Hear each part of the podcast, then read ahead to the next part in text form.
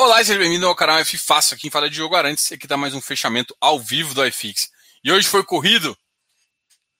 Hoje a gente está terminando aqui de conversar, estava conversando com o pessoal aqui do nosso Close Friends e acabou fazendo essa aqui.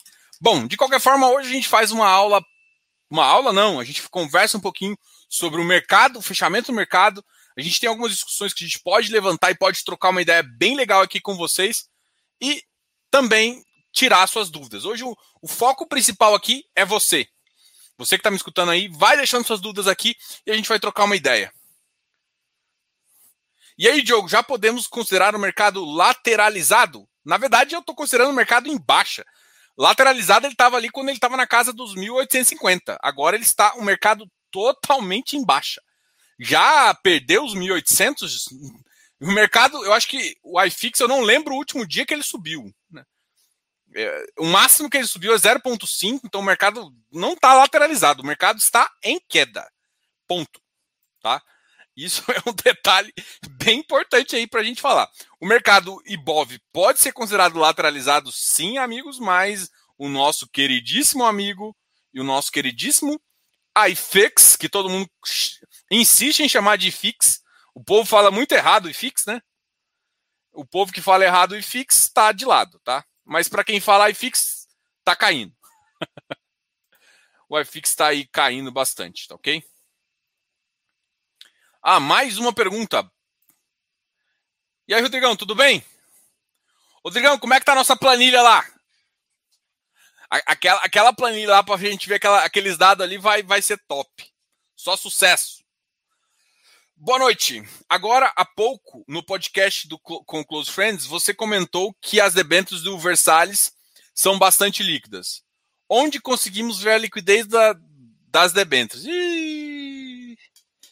Você teria que entrar na B3 com o ISIN dela, com o número dela e procurar quanto de negociação tem. Não é tão fácil. Você teria que olhar lá. Ou você perguntar para alguém e perguntar essa ou se perguntar para o gestor, o gestor ser muito coleguinha e falar, não, essa essa essa debênture tem liquidez. É, tem dessas duas opções. Ou você pergunta para alguém que está no mercado e tem acesso a esse mercado de balcão, esse mercado aí de negociação da CETIP, que não é um, um mercado tão, tão simples de negociar, enfim. Ou você uh, analisa, porque todos os negócios dos ativos ficam registrados na B3. Então, você teria que abrir o registro, procurar o o ativo e haver a negociação lá, entendeu?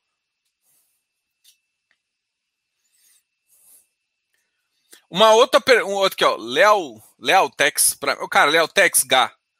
Eu, eu achei que eu achei que era nome de camisinha.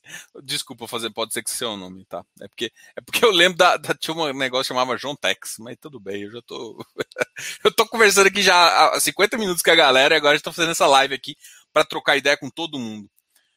Ah, o Iridium derreteu. Vamos aqui mostrar o Iridium, porque, cara, a gente, assim, eu, eu, a gente faz, eu faço essa conversa com vocês e eu sempre comparo com liquidez média para ver se o mercado está acelerando uma venda.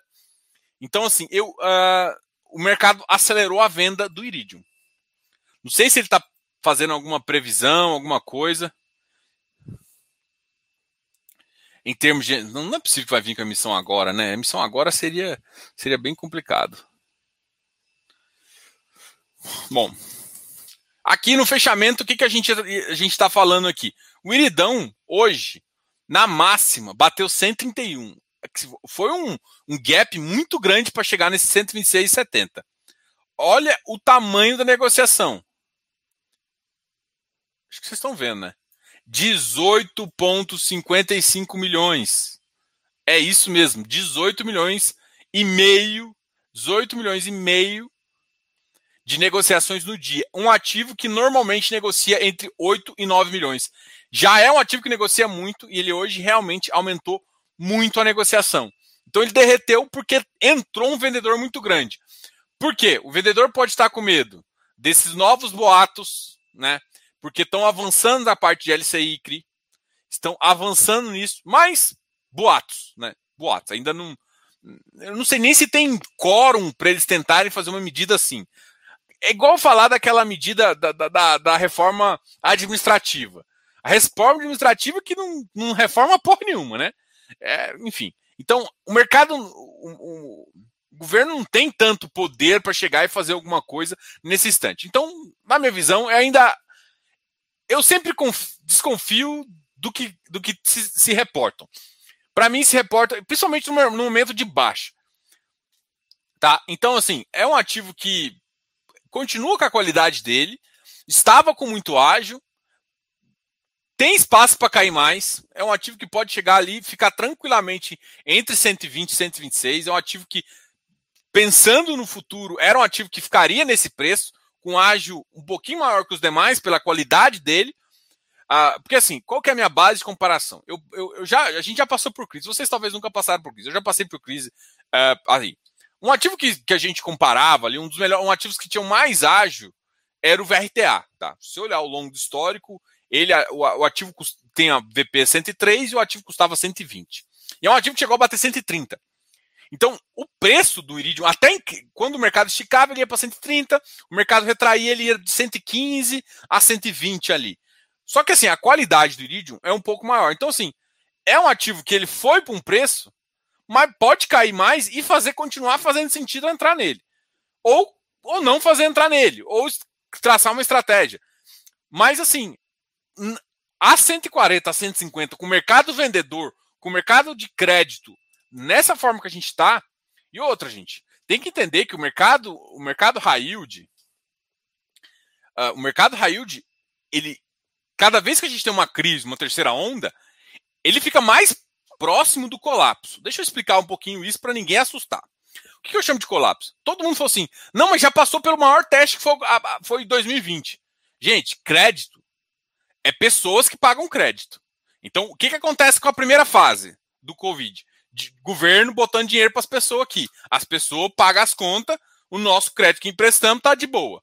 Só que vai acontecendo o quê? A operação vai deteriorando. Por quê? Porque não tem mais venda. Ou seja, mais pessoas estão desanimadas de comprar. Pô, peraí, deixa eu esperar. Será que o GPM vai subir mesmo? Pô, eu não, não aceito mais GPM. Começa a. Ou seja, o crédito que estava bom lá em cima começa a diminuir. Não, mas ainda está conseguindo vender. O pessoal. Aí, dezembro desse ano, todo mundo animado. Pá, pá, pá, pá. Melhora um pouquinho. Vem a primeira onda, todo mundo começa a ficar com medo. Se não tiver otimismo para as pessoas voltarem a comprar, a estratégia de crédito muda. E o, o estilo de crédito aumenta o risco. Por quê? Porque, gente, crédito é pessoas pagando. Para ter crédito, tem um débito. Certo? Até para pensar na contabilidade. Tudo que você coloca de cá, você coloca de cá. Tudo que tem crédito, tudo que está no passivo, tudo que está no ativo, você coloca no passivo na contrapartida. Cara, ok, eu tenho essa contrapartida. Você concorda que se tipo, isso aqui começar a diminuir, gera uma preocupação? É isso a realidade. É isso a sua realidade. Então, assim, o que, que eu quero te falar? O mercado de crédito, quando acontece uma crise, ele não dá crise logo em seguida. Por quê? Porque se tiver uma recuperação econômica, o crédito nem sente, porque ele, ele dá uma balançada, porque o equity começa a ferrar primeiro, então vai falindo empresa e, o, e, o, e as melhores de qualidade fica aqui. Chega uma segunda onda, mais empresas vão para os buracos e aí começa a começar a afetar o, o débito de novo. Se vier uma terceira onda, o que eu estou te falando é o seguinte: é, uma hora, uma empresa que tem uma dívida é que quebra. Aí essa dívida vai para o saco. E a empresa, ah, mas não é eu estou tomando pulverizado. E essas pessoas estão comprando apartamento, estão diminuindo. Os apartamentos estão muito.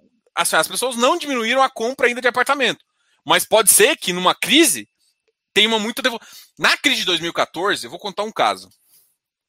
Na crise de 2014, tinha muitos apartamentos. Eu, eu moro em Goiânia. E aqui em Goiânia, vários prédios que estavam 100% vendido. 100% vendido. Passou a crise, a maioria foi tipo 50% devolvido, 30% devolvido. É claro que dependendo do setor e tudo mais. O que, que eu quero te falar? Gente, a crise faz essa devolução. Essa devolução gera um estoque. Esse estoque prejudica o cara que tomou a dívida para pagar e ele não consegue pagar. E é esse o problema. Então não acontece. Muita gente falou assim, mas já passou o pior. Não. Um efeito de crédito acontece normalmente depois de uma crise seis, sete, oito meses depois. A grande questão é que a gente não sentiu ano passado, porque o mercado do ano passado foi um mercado comprador. Dois, a partir de outubro, todo mundo ficou comprador. Essa segunda onda gera mais desconfiança. O problema nunca é o mercado, é a confiança ou a desconfiança das pessoas. Então, assim, eu não quero animar nem desanimar ninguém, mas assim, tomem, assim, o crédito ainda é muito positivo. A gente, eu não, a gente é, tem um ou outro sinal, mas assim, não tá alarmante, nem, não é isso que eu quero falar. Mas eu quero te falar que também não confie 100% e dê sua carteira inteira no crédito para você. Você tem que entender o que está acontecendo no mercado. A gente está vivendo uma coisa que, sim, gente, não tem, ver, não tem a ver simplesmente só com o governo, tem a ver com a confiança das pessoas. Se a confiança das pessoas não voltarem a comprar, o mercado não voltar, continuar nessa estagflação, é perigoso. Ponto. Fato. Beleza? Então, uh, e aí o que, que vai acontecer? Todos os ativos.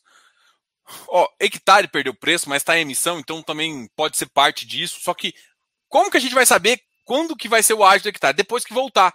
E pode ser que o padrão que ele estava, tipo 150, não seja um padrão que ele vai voltar tão cedo. Ele fique na faixa do 139.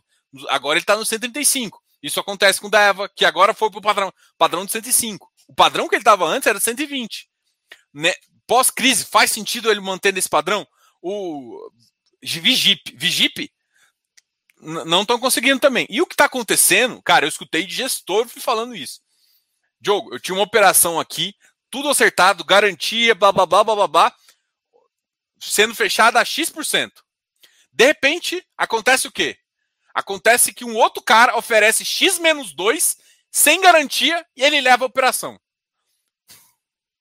É isso. Mercado quando tá. E assim, o que, que eu tô querendo te falar? Tem muita emissão, tem muito gestor querendo se batendo por operação. Se você não tem uma originação forte, você vai chegar e falar assim: oh, o cara tá, te, tá, tá oferecendo operação a X mais inflação, eu te dou X menos 1 mais inflação. Mais juros, mas o cara, o cara vai querer. E ainda, ainda não precisa de garantia, entendeu? Então, gente, tomem cuidado. Não estou falando para não investir, porque eu não sou hipócrita, porque eu estou investindo. A grande questão é sempre gerenciamento de risco. Gerenciamento de risco é o que te faz sobreviver no longo prazo, tá? Perfeito, bora para a próxima. Fala um pouco do LVBI. Cara, o LVBI é um ótimo ativo.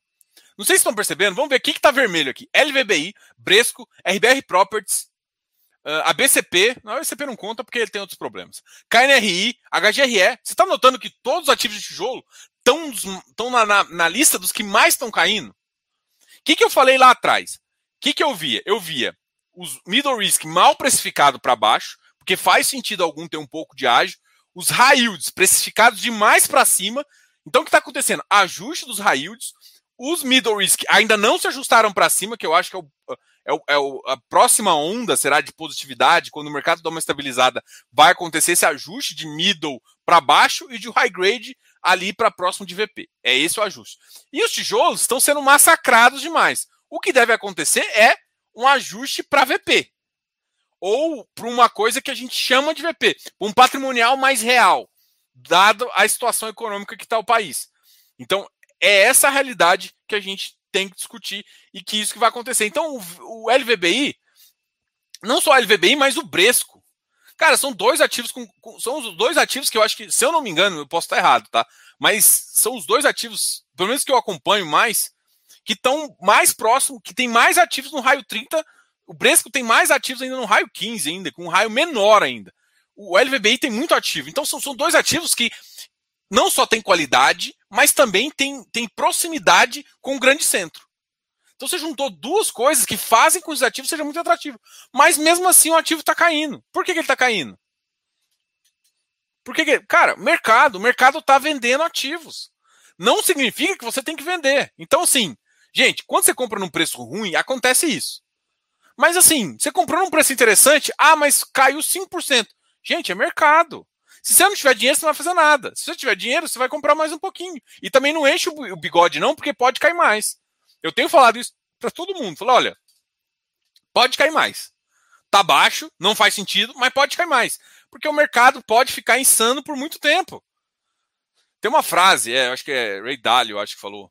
O mercado pode ficar mais tempo insano que você pode ficar líquido. Então tem muito cuidado de assim, nossa, vou aproveitar tudo agora. Calma, porque o mercado pode ficar muito mais tempo sem fazer sentido, com distorções muito grandes, do que você pode ficar. Vai acabar seu dinheiro, resumo, vai acabar seu dinheiro antes de, de você pegar todas as oportunidades. E se você não selecionar bem e não entender que você tem que fatiar as coisas e priorizar, você vai acabar uh, se enfiando em um único ativo, o que a gente nunca deve fazer, para gerar um pouco de retorno aí para vocês. Deixa eu ver se teve algum também. Uh, alguma notificação aqui no Hermes. O Vilg soltou relatório gerencial, teve até um bom fato relevante, conseguiu fazer uma ocupação.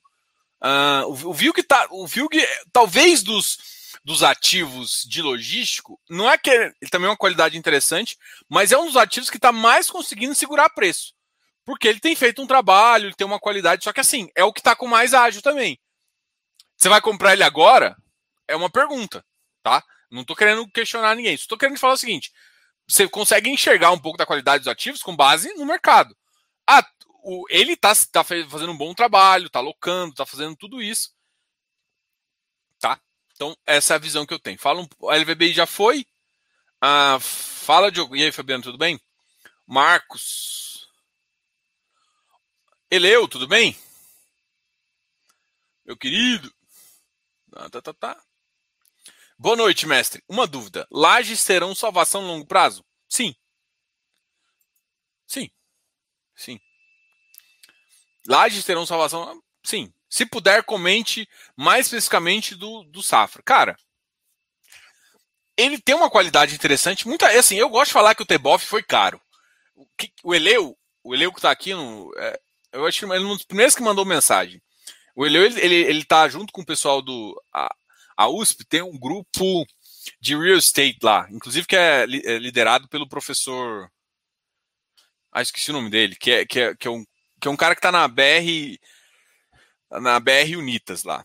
É, ele já foi na José. Os caras, esqueci o nome dele, que feiura agora. Bom, bom, o, o, cara é um mestre, assim, tem anos e anos de experiência, mercado, excelente pessoa.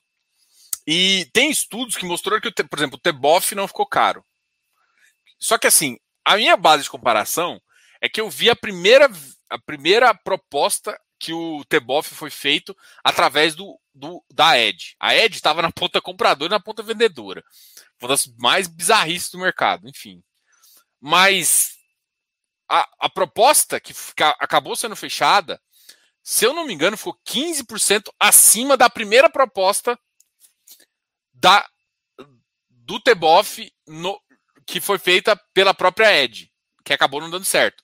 E o Safra. Então, assim, na minha cabeça, qual que é a questão do Safra? O Safra compra caro. No longo prazo, ele, vai, ele não vai garantir os melhores yields, mas ele vai garantir uma segurança no seu patrimônio. É que você está olhando a cota no dia a dia. Mas no longo prazo, para mim, é uma cota bem estável. Eu, para mim, assim, isso é a visão minha, Diogo, tá? É um ativo que tem qualidade, tem alguns defeitos não de estratégia de mercado muito grande por ser safra.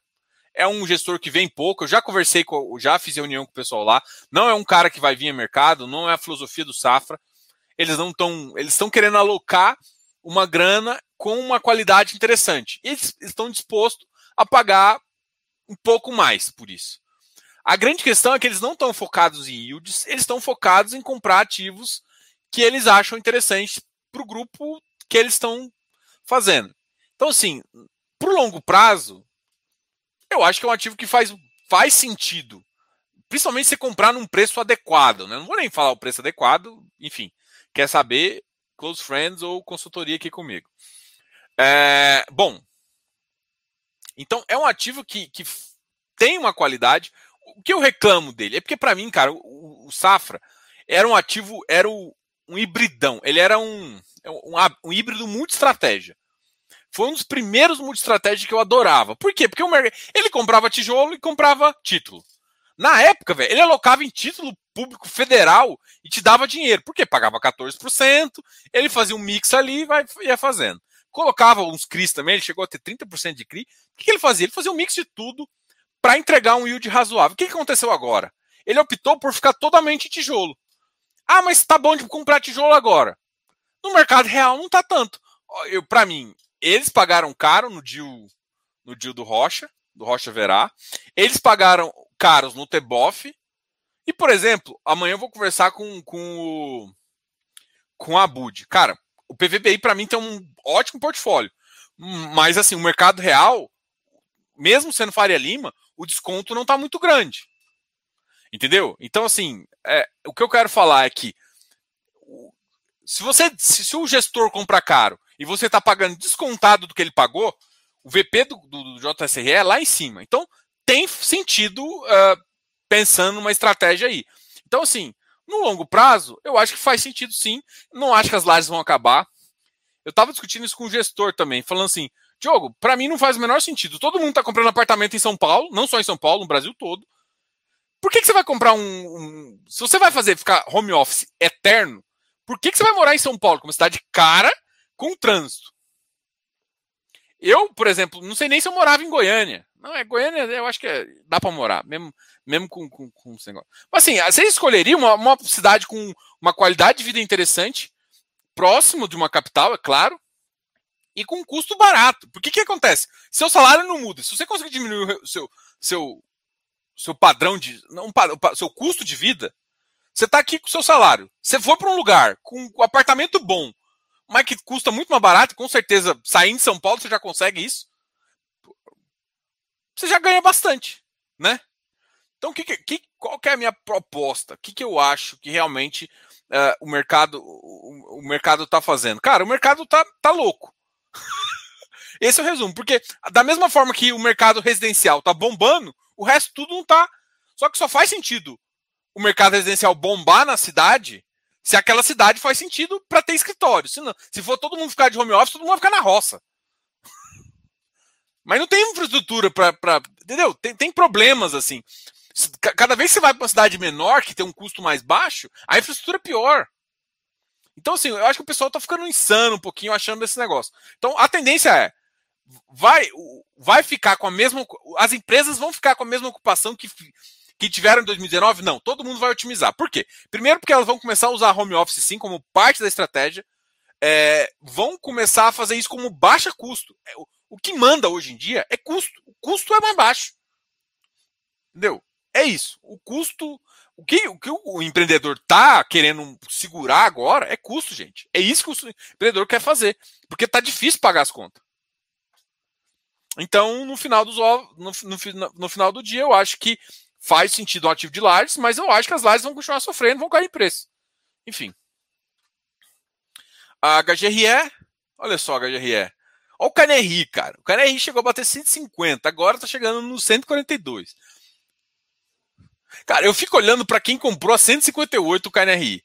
Pensa assim, o, o, gerente do Itaú chegou e falou assim: Ó, oh, comprou ativo lá, legal. KNRI, rendimento, blá blá blá blá blá. E vai o cara, não, vou comprar.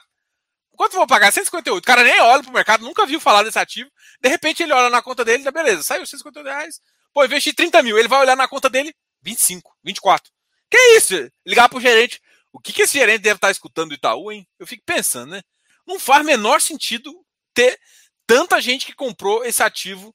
A, porque a gente foi um mal. A emissão foi mal sucedida. Que? O cara conseguiu mais de um milhão de pessoas que pagaram mais no ativo, que valia muito menos os caras fizeram sucesso aí. Mas qualquer coisa que o cara faz que o cara pague mais, para mim é sucesso. Mas pagaram, né? Alguém pagou. É, Leal, derreteu hoje é flipagem? Gente, flipagem. A flipagem só acontece. É, o flip é no dia da conversão. A conversão do Iridium foi lá atrás. Então, a conversão do Iridium foi no dia 17 do 5. Não existe flipagem atrasada, mas pode ser que alguém decidiu desmontar uma posição, tá? Então, bom, é isso.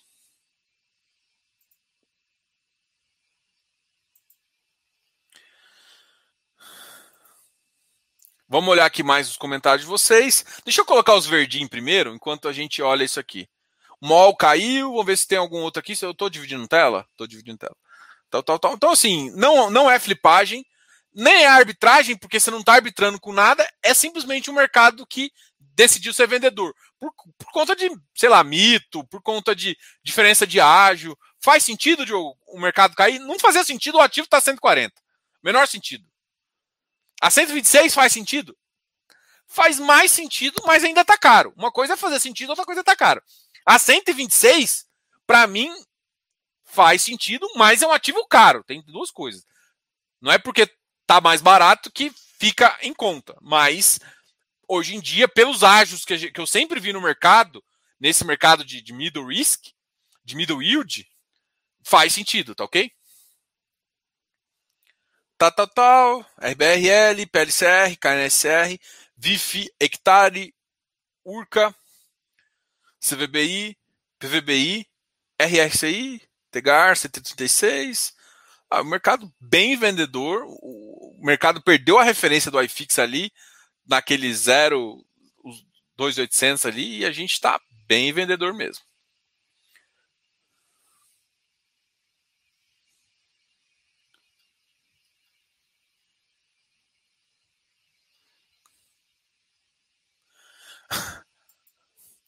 É, o, o, o, Rodrigo, a gente conver, conver, conver, conversou mesmo da, do, do valor a hedge fund, não do Versalhes, tá? Versalhes não. A gente falou do, do valor a hedge funds. Eu, eu, eu, eu, eu nem vi sua pergunta, tá? Eu respondi com base lá que a gente estava conversando. Então, eu respondi com base na, no, no, no, no valor a hedge fund, tá? Só para ficar claro. O Lucas está certinho aqui.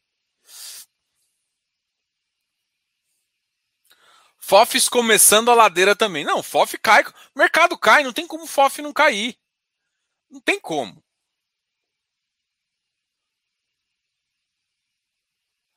Já deu um confere no valor a Red Fund, que achou da estratégia? Cara, eu ainda eu gosto da estratégia dos caras. Eu acho que pode. É que assim, gente, tem que tomar muito cuidado, que assim, eu gosto da estratégia.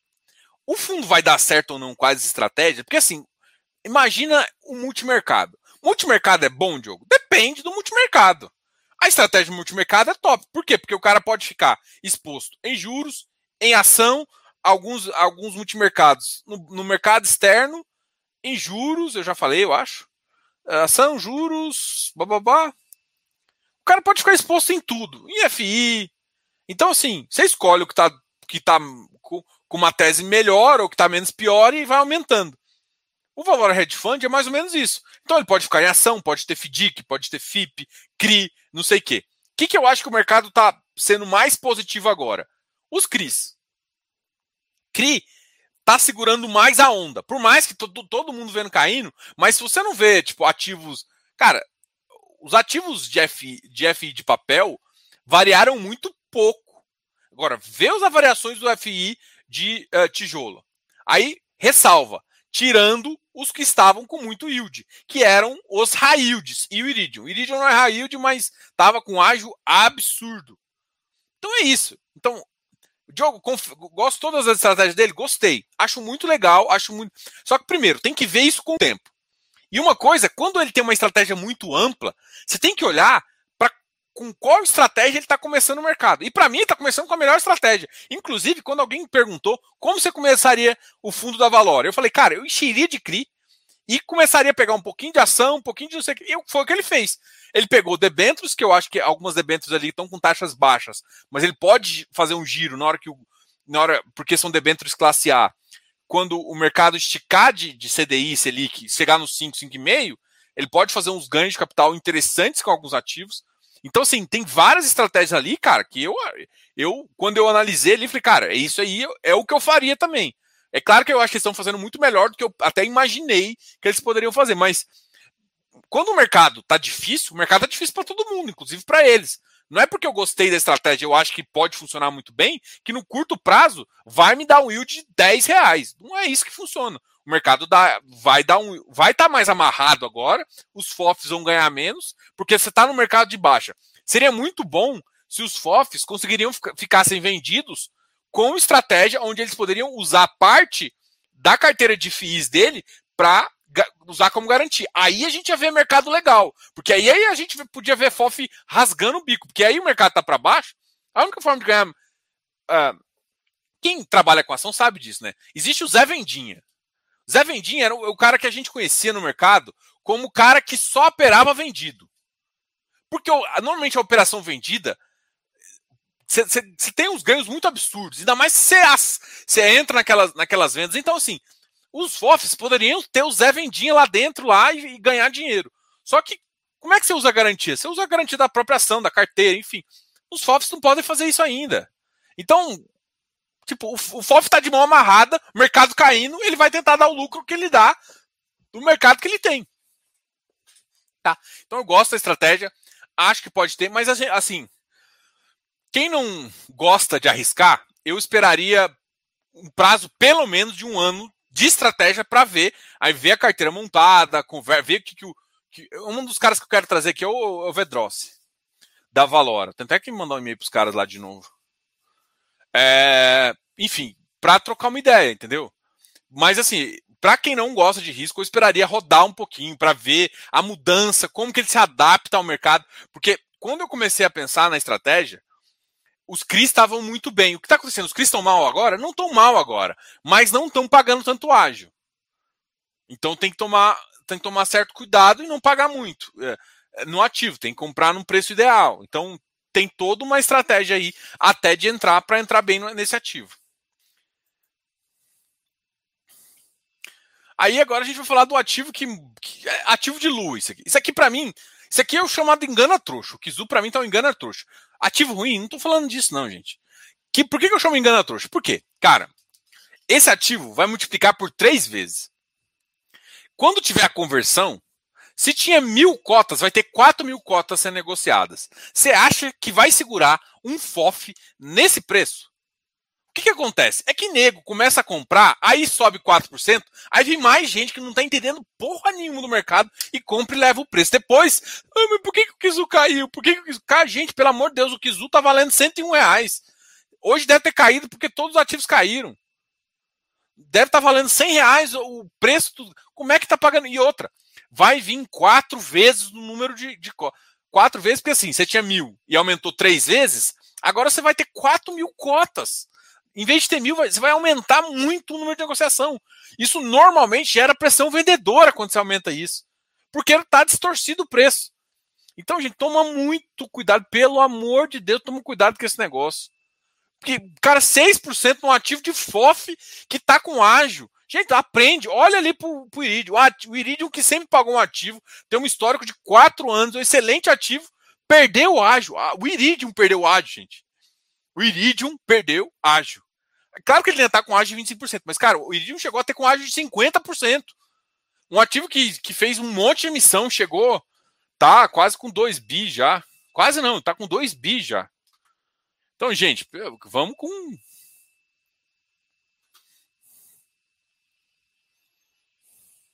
Ó, isso aqui para mim faz sentido, ó. Isso aqui faz sentido. Boatos que tem fundo multimercado vendendo a descoberto irídio. Vamos. Ah, isso aqui é lindo e é, é facinho de ver. B3, ah, posição em aberto. Eu vou, eu vou primeiro achar aqui, se eu achar posições em aberto, quero ver quantas posições. É que assim, tem que lembrar que a posição em aberto aqui da B3, você só consegue ver com um dia de delay. Iridium. Eu já até busquei do Iridium uma vez já. Iridium Brasil ou Iridium? Deixa agora tô na dúvida. F Iridium recebíveis, esse cara aqui. Não, ainda, não montaram, ó. Tá 451 mil de venda. Isso aqui é a posição pequena ainda. Porque aqui, ó, o saldo total tá baixo ainda. Mas a posição de ontem, de hoje, o de hoje só sai amanhã. Então, assim, se essa, esse boato foi que hoje venderam forte, a gente só vai conseguir vender amanhã. Boa, a gente olha aqui. Quem não sabe, existem como você olhar as posições e abertos ativos. Um ativo que eu lembro que teve uma posição aberta muito grande foi o Kinea. Foi o Kinea, blá blá blá. Kinea índice de preços. Eu acho que é esse cara aqui. Ó, o Kinea índice de preços. Ó, ó porque um dos motivos, ó, ele, ele tá com 12 milhões. Então tem gente apostando vendido nesse ativo. Mas assim, ele já chegou a ser 40 milhões. Diminuir a posição vendida. Um outro ativo que eu vi vendido também vamos mostrar aqui para vocês, é o CRE, aqui ó, CSHG. Eu sei que vocês não olham isso, mas tem que olhar, viu? Ah, Credit Suisse aqui. Não, 5 milhões. O ativo que estava mais que a gente olhar, 5 milhões já é uma coisinha, né? Porque é um ativo de mais de bi, então 5 milhões é quase nada, não, não tem uma influência grande, né? É estranho. O Iridium, se a gente olhar aqui amanhã, e é uma coisa que provavelmente eu devo fazer, eu olho aqui o Iridium amanhã e vejo que essa posição aqui está de, de 5, 10 milhões, ou seja, alguém montou uma posição vendida ontem. E alguém grande montou uma posição vendida. Aí faz sentido para mim. E aí o mercado, uh, o mercado uh, é isso, entendeu? Então tem que olhar aqui as posições aqui dos ativos. Kizu não faz sentido. RBR uh, é um ativo aí. HSAF 101,49 ainda está com emissão aí, então é, é um ativo que vai demorar um pouquinho. Habitat voltou a subir, está na faixa 120. Gente, o Habitat está quase com a mesmo com o mesmo ágio do Iridium. O Habitat é um excelente ativo, tá? Mas tem, tem um caixa que tá ali, é um ativo muito interessante é, ativo de crédito, a, a, já conversei com a Camila lá e com. Então, assim, o pessoal é muito legal lá, entendeu? Mas vamos lá. Assim, o ágil tá alto. O ágil tá alto. É isso que eu quero falar. Então. A Ju também, se a Ju estiver vendo isso, abraço. Ju, não tô falando mal do seu ativo, não. Só tô falando que o ágil tá muito alto, né? O ágio aqui tá 125 reais aqui, o, o ágio tá alto. O REC-R também amassou o preço, RECT subiu, RBR. O RBR, teve, você lembra que teve a emissão a 104,50, né? O, o, RB, o RBRY, né? Não conseguiu nem recuperar o ágio que estava no ativo quando ele, quando ele começou. É isso. Olha, olha só que bizarrice esse mercado. Esse é um ativo que está com CDI mais 5. Vamos supor, vamos pensar que ele vai conseguir manter CDI mais 5, tá? Com o CDI indo a 5%, o CDI indo a 5%, é, o CDI indo a 5%, ele dá mais ou menos 10% de, de, de, ao ano, né? Ele dá, mais ou menos 10% ao ano. Então, o que, que eu vou fazer aqui?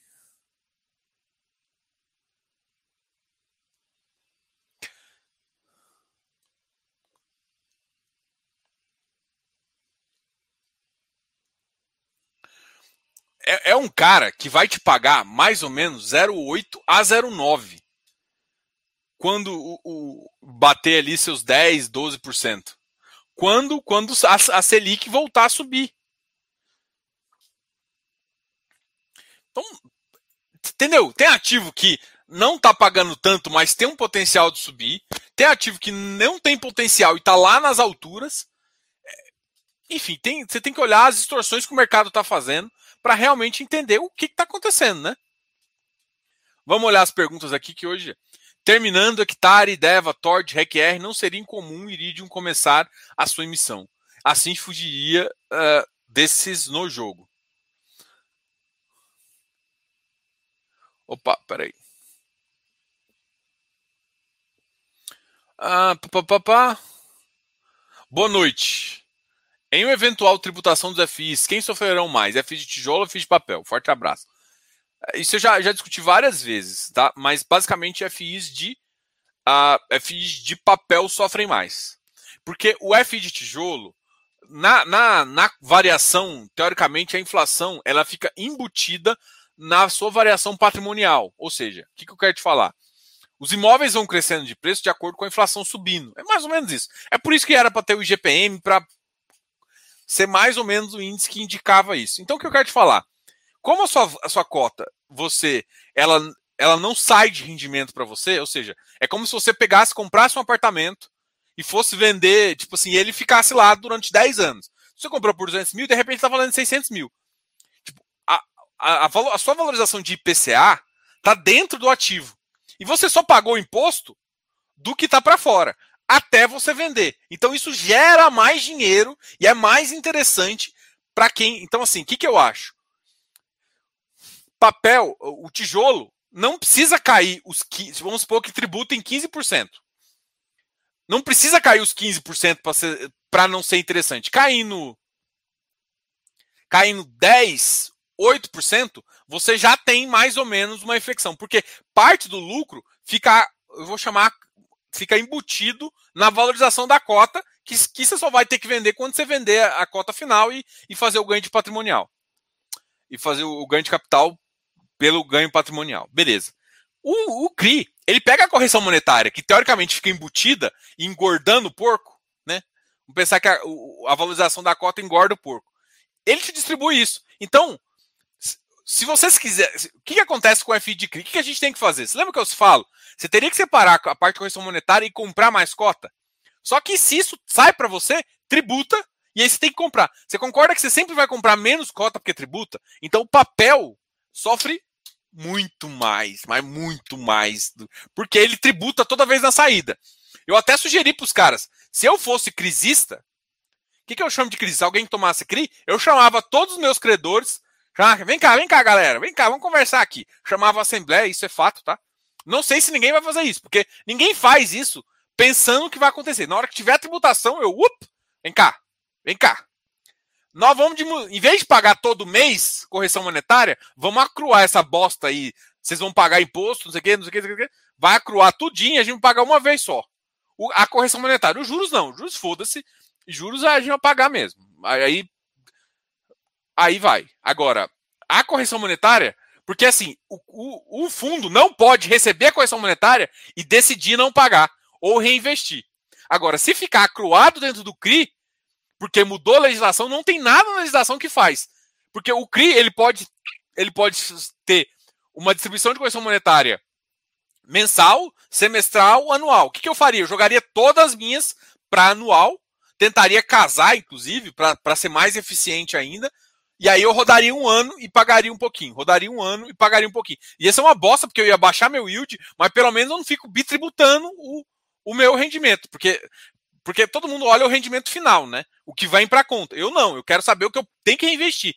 E se eu que eu tenho que reinvestir, que a minha correção ficar lá, lá rodando para mim, dentro do CRI, para mim também é bom, porque eu estou ganhando dinheiro isso para mim vale. Então, o que iria acontecer se acontecesse isso? Iria acontecer que o valor patrimonial do ativo ia ó, engordando, engordando, aí de repente ia pagar tudo de uma vez e pagava o imposto. Só que, por que, que é a vantagem? Porque você estaria calculando inflação em relação ao mês anterior, que estaria com a inflação do mês anterior. Então você acaba ganhando um pouquinho mais. Era como se tivesse um come cotas por ano do da correção monetária. Enquanto isso, os juros você está pagando na saída. Então, sim, isso também tem coisas que dá para fazer ainda com essa legislação que já que já que já ajuda, né?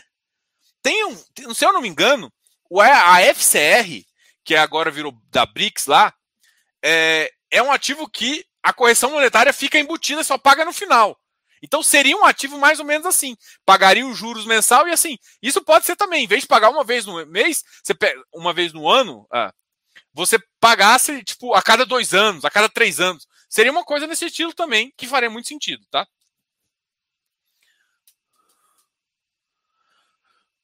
Marcos Marcos Antônio Flauzino Santos. O que você acha dos relatórios que já mostram os atrasos em CRIs?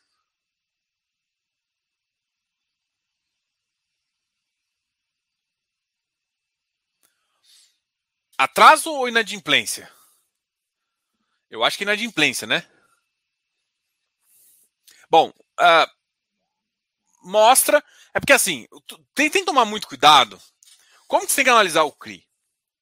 O CRI, você não analisa a inadimplência pontual. É que tem vários outros fatores, tem distrato. É porque. Quem está com dúvida sobre isso, vê uma conversa que eu tive com o. com a Convest, com o Bruno e com o Henrique, da Convest. Inclusive, são meus ex-sócios lá da Convest. E vê a live que eu fiz com eles. Por quê? Porque tem dado que você não recebe. Todo mundo. Não é só a inadimplência que indica uma operação. A inadimplência indica, só que tem distrato que você não recebe. E outra, o que eu falo é o seguinte: a inadimplência, às vezes você pega uma operação de time sharing com inadimplência de 24%. De 4%. E é natural, porque o time sharing é assim que funciona. Só que você tem um fluxo muito grande. Então, assim, não é simplesmente. Porque, assim, se você tem uma razão PMT de uns 300% e uma inadimplência alta, tá de boa. A grande questão é o seguinte: qual que é o problema? Quando a inadimplência fica crescendo. E, e assim, ah, Diogo, mas cresceu a, janeiro, abril, tal, tal, tal. Só que você entender que existe ciclos, né? Então, você compara no ciclo e consegue entender, aí pode fazer sentido. É isso, é porque assim, a análise não é pontual. É esse que é o problema que as pessoas ainda não entenderam sobre FI e sobre CRI. Você não analisa o hoje, você analisa como está a saúde da operação. E a saúde da operação, você analisando só a inadimplência de hoje, você não sabe. Se a inadimplência pulou, a inadimplência está 10, ah, está mais ou menos boa. Pô, mas se a inadimplência pulou de 1% para 10%, você tem um problema. Principalmente numa época que, por exemplo, acontece muita antecipação, acontece alguma coisa de operação que é normal e que de repente não acontece porque estava, tava, por exemplo, nessa época de janeiro e fevereiro se vende muito resorts. Então, muita propriedade, a venda é muito alta. E no, no mês anterior, em novembro, tem muito extrato. Né? Então, às vezes, tem, tem ativos que a inadimplência é baixa, porque se distrata muito, porque o que te interessa é vender. Porque o, o seu custo maior é o custo de venda. E tem ativo que, que como é propriedade, você tem que manter para o cara ficar. Então, time sharing e multipropriedade são duas coisas distintas em termos de inadimplência. E, e, e o, o, indicativo que ele pode te dar não é só o indicativo de inadimplência, é como isso está na carteira ao longo do período e se teve algum, alguma coisa fora do comum. O, o que todo mundo esquece de analisar é que não, não, importa a inadimplência, importa a variação da inadimplência ao longo de um período que eu quero fazer. Então, isso me indica alguma coisa. Estou bebendo água aqui.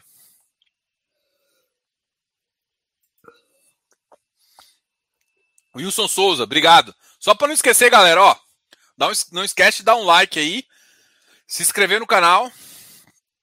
Para quem quer saber mais essas, essas questões de mercado, eu estou fazendo um curso muito, mais muito top de valuation. Inclusive, inclusive, a gente vai ter ilustres presenças de gestores ao longo do. É, esse, esse curso, basicamente, talvez vai ficar de dois anos, mas é porque depois de um ano não faz tanto sentido. Mas eu, muita gente me pediu, pode ser que eu deixe dois anos. Mas nesse primeiro ano, assim, para quem fazer, a gente vai ter três aulas de dúvidas. A primeira aula, inclusive, já foi, vai ter mais duas aulas de dúvidas. Tem também o que eu chamo de vídeo resposta. Vamos supor que em vez de você quer alguém comentando, você tirar uma dúvida por escrito e alguém uh, só respondendo, você pode perguntar por escrito e alguém te responder por vídeo. Também tem lá, e eu também vou colocar alguns gestores uh, ah, para falar um pouquinho de valuation também. Estão querendo ganhar crédito tributário por uma década. Tributação, uma estagflação, populismo no talo. É, não tem o que fazer, cara. Brasil é isso. A grande questão é o seguinte, gente. É no desespero que você ganha dinheiro. Então, quando o mercado estressa para baixo, se você ficar calmo, você vai ganhar muito dinheiro na frente. O ano que eu mais que eu mais rachei assim foi 2019. E 2019 foi muito bom. Parte porque o que, que eu fiz em 2019? Eu girei muita carteira e tal, mas foi posições que eu tinha montado muito bem atrás.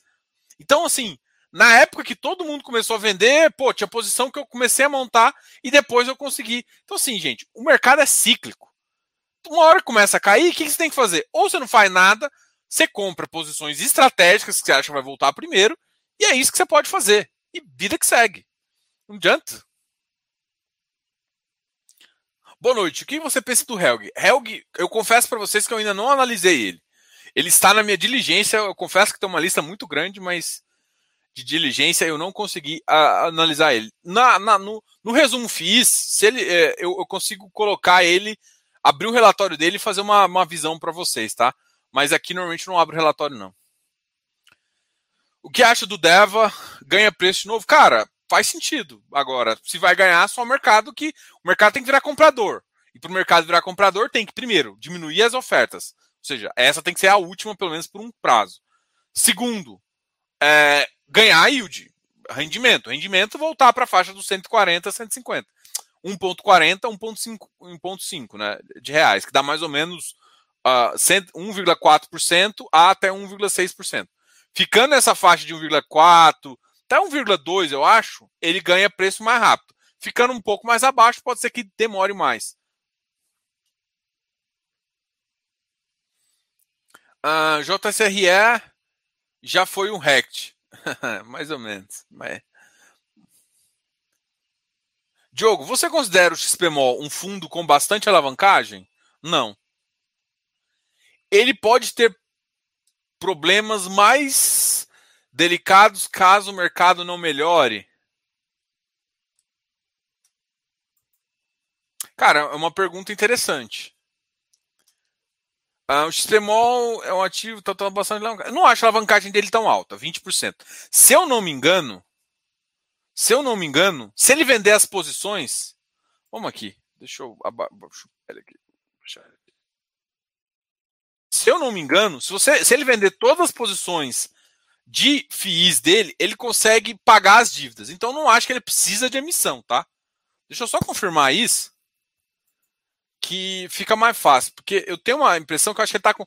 Eu, da última vez que eu calculei, eu acompanho. Tá, tá 20% de ágio. 20% é, de, de, de, de alavancagem, ou seja, está com uma dívida de 20%.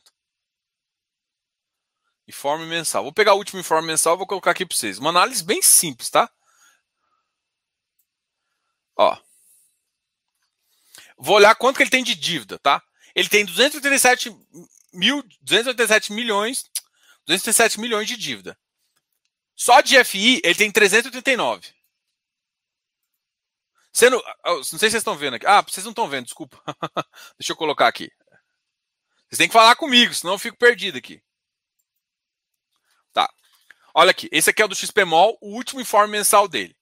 Diogo, eu fico, se você fica preocupado, ele tem problemas delicados. Cara, olha só. O que, que eu chamo de alavancagem? Qual que é o PL dele? O ativo dele é, é tudo, né? Então, o que, que eu vou dividir? Eu não vou dividir pelo patrimônio, vou dividir pelo ativo dele, tá? Então, quanto que ele tem de dívida? De fato, ele tem 287 milhões. Opa, tá aqui, tá muito, tá muito pequeno. Deixa eu aumentar aqui.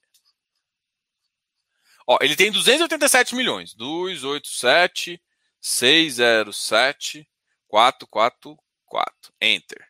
Dividido por Isso aqui. Diogo está dividindo pelo ativo, não pelo patrimônio líquido. Exatamente. Porque eu quero calcular a alavancagem em relação ao patrimônio, ao patrimônio. Tá? Ao patrimônio não. Em relação ao firm, né? O firm value. Mas depois, isso aqui é a primeira aula de, de, de estrutura de capital. 984 538. Qualquer coisa lá no curso de FI você vai ver isso aí. 12,5%. É isso que ele tem de dívida. Mas ah, não. É... Então, assim, relativamente é baixo. Até 12, 20% eu não acho muito alto, não. Mas olha o que, que me deixa tranquilo para ele falar assim: ah, mas eu tenho que. Nossa, ele vai fazer uma emissão abaixo. Se eles não forem sacana, gente, se eu vender FI, quanto tempo está na minha conta? Na minha conta está em D mais 2. na corretora também. Então, ele tem 389 milhões em fundos imobiliários que, se ele quiser, ele paga toda a dívida dele.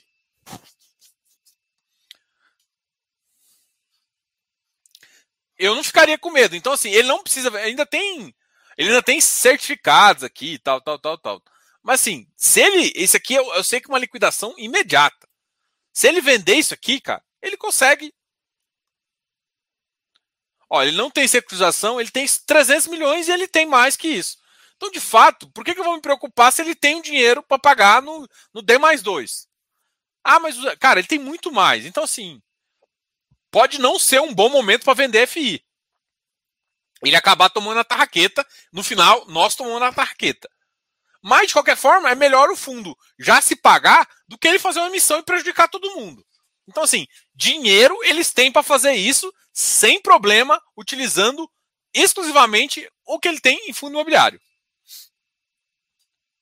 É, era o que eu faria se eu fosse o gestor lá, assim. Eu acho que cara, os caras são muito competentes lá, então não teria muito medo, não, tá?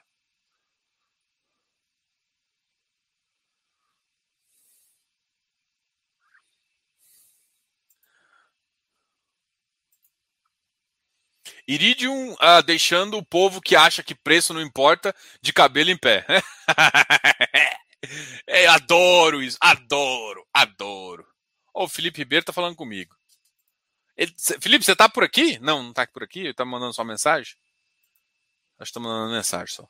Adoro quando o povo fica me zoando. porque eu dou, dou risada. É lógico que o preço importa, gente. Todo mundo que está desesperado, que está desesperado, entrou num preço idiota. Desculpa falar, a vida é essa.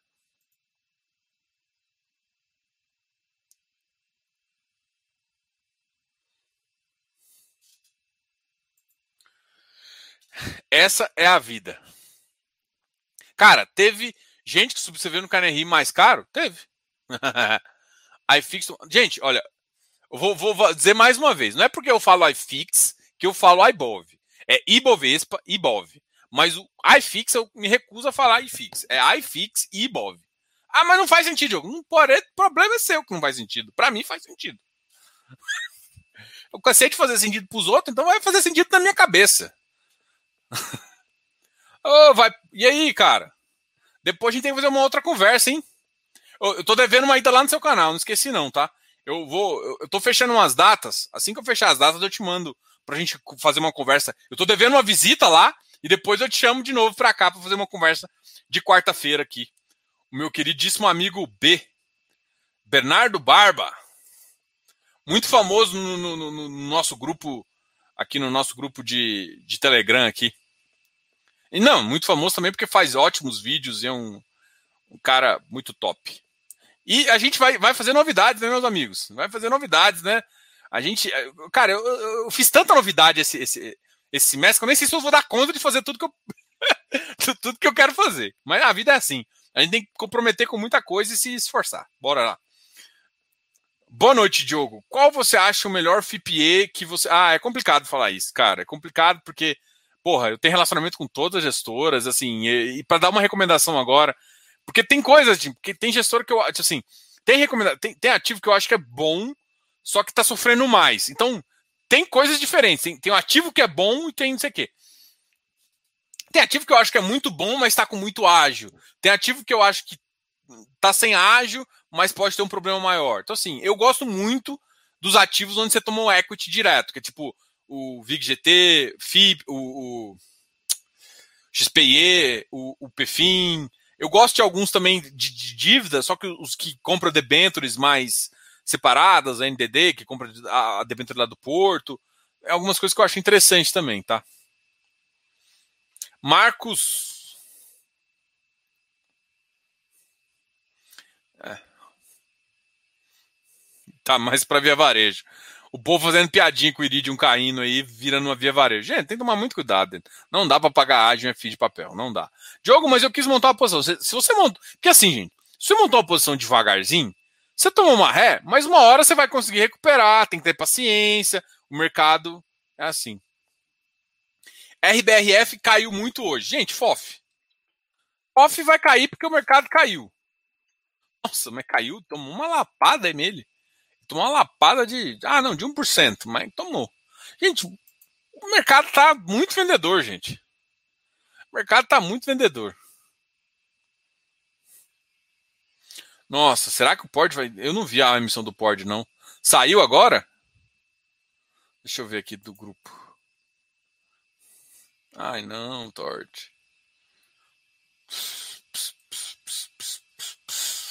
Deixa eu pesquisar aqui. Não, Tord? Tord? Ô, Diogo. Pode, outros comunicados, prospecto. Ih, saiu. Pô, anúncio do prospecto definitivo. Ih, será que? E uma 400 ainda? Ai, ai, ai. Pode. Ó, outro que saiu num momento bem complicado. Vai jogar a cota lá embaixo e ainda vai ser uma 400. Oferta pública. Ai. Ai eu acho interessante o pessoal da Apollo. O Pord mudou muito, né? O Pord é um que tinha semestral, que mudou. Eu acho que o Pord é um dos que, se tiver uma, uma taxação, se ele manter, mantiver ali os semestrais, o anual, ele, ele é um dos que pode ter mais benefícios, se ele mudar a estratégia dele. Ele pode ficar bem interessante, porque as estruturas de capital eu acho que ele não mudou. Ele pega o dinheiro, vai. Ele paga em seis meses, né? Que é o que você pode fazer com o regime caixa. Mas não está na hora de sair com emissão agora, não, né? Mas, enfim, os gestores estão todos bem agressivos aí. Alguém sabe por que o RBF caiu muito hoje? Cara, não tem justificativo, tem hora. Diogo mostrando o segredo do universo. Eu. Gente, peraí, eu me perdi aqui. Vocês estão falando, eu me perdi. Peraí. Abraham Benchmall. Boa noite. Assim como os administradores de FOFs acreditam no potencial de localização dos fundos de agência, é válido adquirir BBPO com preço 114? Cara, se você acha que a sua tese, você vê potencial de. É porque assim, uma coisa, vamos lá, pensa no RBVA. Potencial de localização não é, de fato, garantia de preço de liquidez. Então depende muito da estratégia, do conhecimento e do que o gestor preparou e da experiência para ele. Porque não adianta o prédio, é, o, ativo, ter uma saída excepcional para um mercado X, que vale, vai pagar muito dinheiro, se ele decidir sair para o mercado Z. Então, o cara quer sair para o mercado de, de, de, de, de varejo e a saída, na verdade, seria um residencial. Então, assim, eu não gosto de comprar uma coisa. Eu, eu gosto assim. Eu comprei uma coisa, comprei varejo. Estou comprando varejo. Eu compro varejo porque eu gosto do varejo. Varejo renda urbana, que vocês estão chamando, eu chamo de varejo. Eu compro renda urbana porque eu gosto da renda urbana. Eu acho que algumas coisas fazem mais sentido, outras não. Então, um mix ali, algumas do supermercado eu acho que faz sentido. Eu compro renda urbana por conta do renda urbana.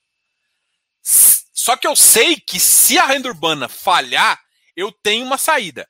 Eu comprar porque, pensando já na saída, eu não gosto. Porque eu estou comprando para mudar um propósito que eu não sei se o gestor tem competência para fazer isso. Então, Abraham, eu não compro com essa visão. Eu, Diogo, não compro com essa visão. Eu olho isso na, pensando que, por exemplo, TRXF. TRXF, eu fiz eu, eu, alguns ativos lá, eu não gosto da localização, mas tem uns ativos aqui que a localização vale três vezes o, o preço do ativo lá. Três vezes eu estou exagerando, tá? Mas assim, é claro que depende do mercado residencial. Estou falando dos ativos daqui de Goiânia. Eu olhei, analisei os cinco. Três é lixo, dois é bom. E um dos bons, o, o, valor do metro quadrado, se o cara vender a área, esquece. Já, já acho que cobre os três. Um que ele vender. Se ele vender dois e dois são bons, já, você tem mais. Você consegue. No mercado em alta, é claro, pensando no mercado em alta, você consegue vender. Só que assim, você tem que pensar em mercado em alta. Então, eu não estou comprando pensando nisso. Mas essa saída me, me dá uma ideia interessante de que se acontecer alguma coisa, pode ter uma saída. Agora, com relação aos logísticos, pegando estrada e LVB descendo ladeira, ah, eu, eu acho que assim, sinceramente, eu gosto muito do BTLG, tá? Sim, não é um dos que eu. Todo mundo me conhece, sabe o que eu acho do BTLG. Tem, mas assim, eu, eu, eu não gosto de pegar. Para mim, o BTLG tá com ágio demais também, né? Ele fez um bom trabalho, trouxe o ativo de um patamar para outro, mas mesmo assim, agora não está com muito ágio, até eu estou olhando o preço dele agora, mas está com ágiozinho que. É, não sei.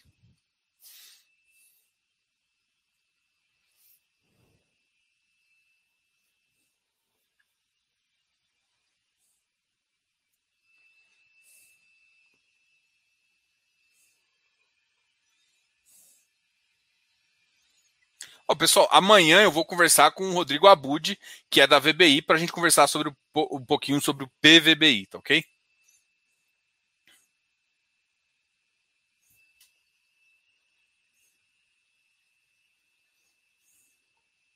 Olha, FOF não vai fazer sentido se não liberarem a, a parte interna, se começar a cobrar tributo de, de fundo imobiliário. FOF vai deixar de fazer sentido. Vai fazer deixar, assim. Porque aí o carrego dele vai ficar horrível. Se não, se não, não liberarem você ter um ganho de capital igual faz com a ação, é impossível, impossível.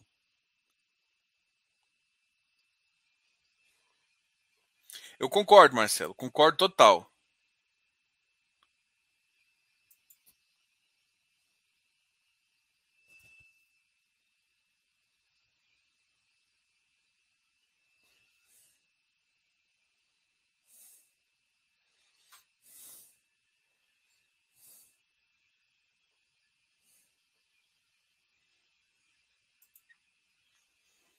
Leandro.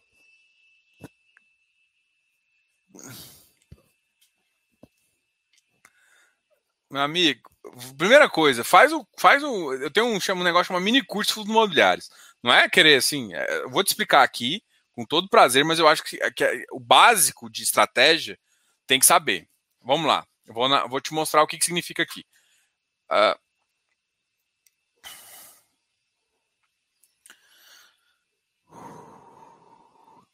ó. O que, que é. Tudo que. O que está no ativo aqui? Ó. Ah, aqui eu não tô, vocês não estão vendo.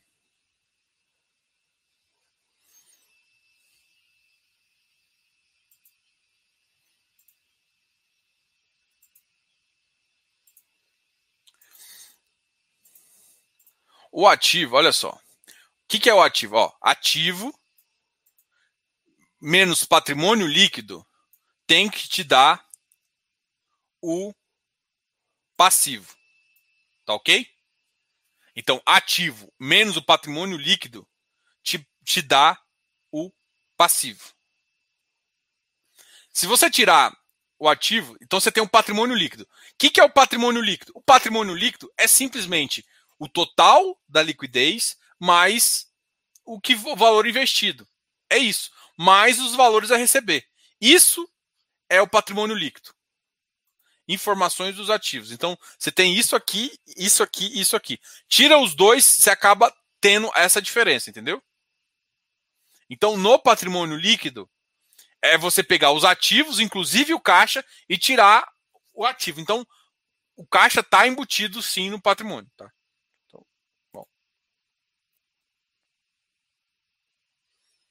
Alguém deu um dislike. Ah, acontece.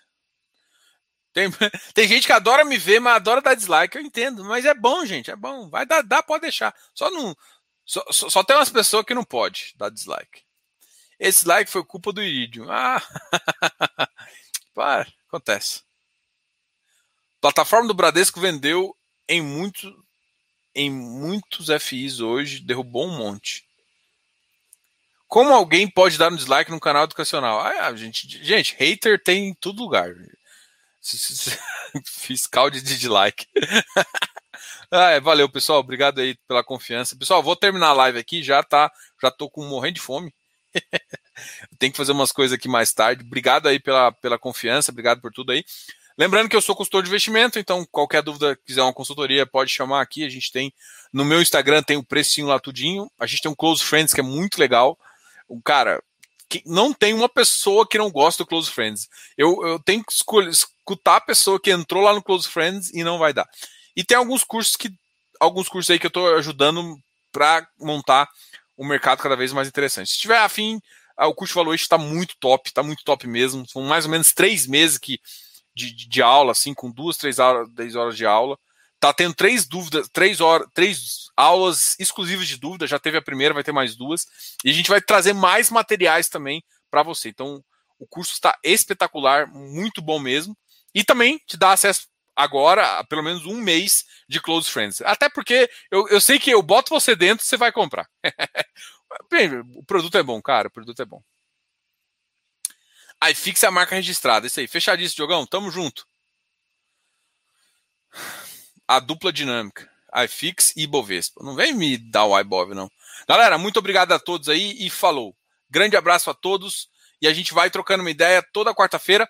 Amanhã, uma live especialista com a Bud para conversar sobre o PVI. Para mim, um dos, ativos aí é, de gestão ativa, pensando em gestão ativa, com um dos melhores portfólios do mercado e também com uma maior ocupação no prédio, né? Se pensar que, por exemplo, tem PATC, tem os outros ativos uh, que tem gestão ativa também, só que tem parciais e tal. Então, em termos disso, é um dos melhores ativos. E na sexta-feira, estamos no FIIs, fazendo um resumo FIIs para conversar com você, abrir relatório e discutir mais. Boa noite, muito obrigado a todos. Deixa o like, dói da aí.